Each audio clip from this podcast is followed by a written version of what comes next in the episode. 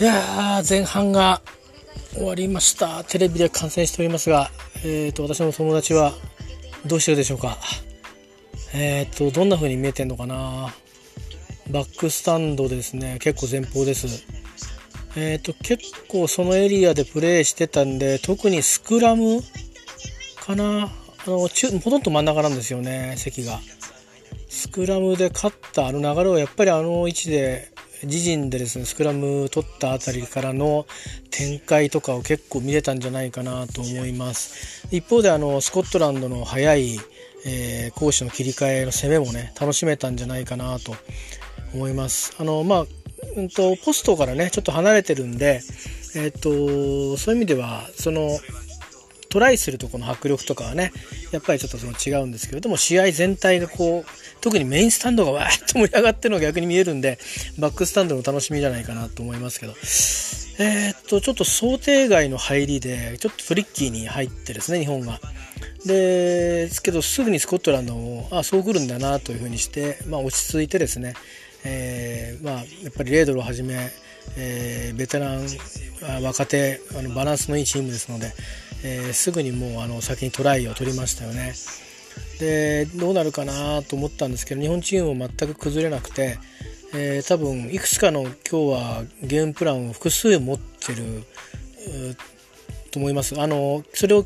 ために切り替えながらやってるんだと思いますねあの、まあ、バックスも積極的にボール回しますし、えー、あまあ、フォワードもねあの非常にスピードがありますのでとりわけやっぱりえ、ー、とスコットランドの選手はやっぱり体幹が強いんですが、え、ー、と、リーチですね。リーチの、リーチと松島のやっぱ気合の、あのー、トライ、トライってあの、タックル、えー、ゲインですね。やっぱりすごいですね。やっぱあれを見ると、やっぱりこうみんな選手にいけるっていう気にさせるものがあると思いますね。あのまあ、そこにはですねただぶち当たってるわけじゃなくて気持ちも当然乗ってますけどやっぱテクニックでえー、でできるだけ大きい力がかかるように相手の体を動かすように、えー、体を使ってるっていう感じがですね素人からの私から見てもしますね。やっぱりこうまあ本当に験的に得たものなのかもう少しこう物理学的なですね、えー、知見をスポーツ科学的に取り入れたものなのかちょっと分かりませんけど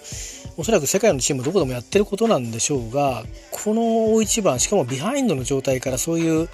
動きができるっていうことのあの、まあ、冷静さですねあのやっぱりそういう頭脳と体と、えー、心技体じゃないですけどもえー、そのバランスが、あの試されているのはこの試合だと思うんですけど、まあ、ここまでのところ見事に、えー、日本チームは自分たちがやりたいラグビーができてるんだと思います。あのスコットランドは決して弱いとかではないです。えー、っとあとは審判との相性も若干あるかもしれないですね。日本もそういう意味では、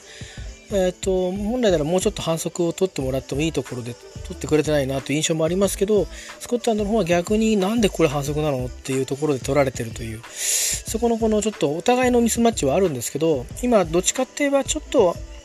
そのジャッジングではイコールなんだけどそれが選手が受け取ってあの何て言うのかな気持ちが逆に強い側の方がそのなわけないだろうっていう方のですねやっぱり落差が大きくなるんでしょうね。その分で日本はその隙をついてるような気がしますね。あのやっぱりそういう意味では、えーと、弱点を見逃さない戦い方ができているというところはすごくあの視野を広く持てているというところはすごいなと、えー、思います。何せね、えー、稲垣選手のあの代表初ゴールもこの大一番で生まれるっていうところがねなかなかドラマチックですね。はい、えーと、これからまた後半もあると思いますんで、えー、しばらくねあのいろんな解説がテレビなんかでもあると思いますが、えー、民放もやってますし、えっ、ー、となんだろうな。J スポーツでもやってると思いますしね、えー、あとラジオでも中継してますかね今日。ちょっと分かんないんですけど、えー、いろんなところでねまた楽しんでいきたいなと思います。私の方は引き続きとりあえずしばらくは民放を見ますかね。あとちょっと並行して解説なんかも後半は聞きたいので、えっ、ー、と、J スポーツなんかもね、ネットでちょっと見てみたりしようかなと思います。まあ、このままスコットランドも終わりませんからね。レードルはただじゃ置かないって顔してましたんで、えー、ちゃんと切り替えてきますんで、後半もあの0-0でスタートという気持ちで、えーいてほしいなと思います。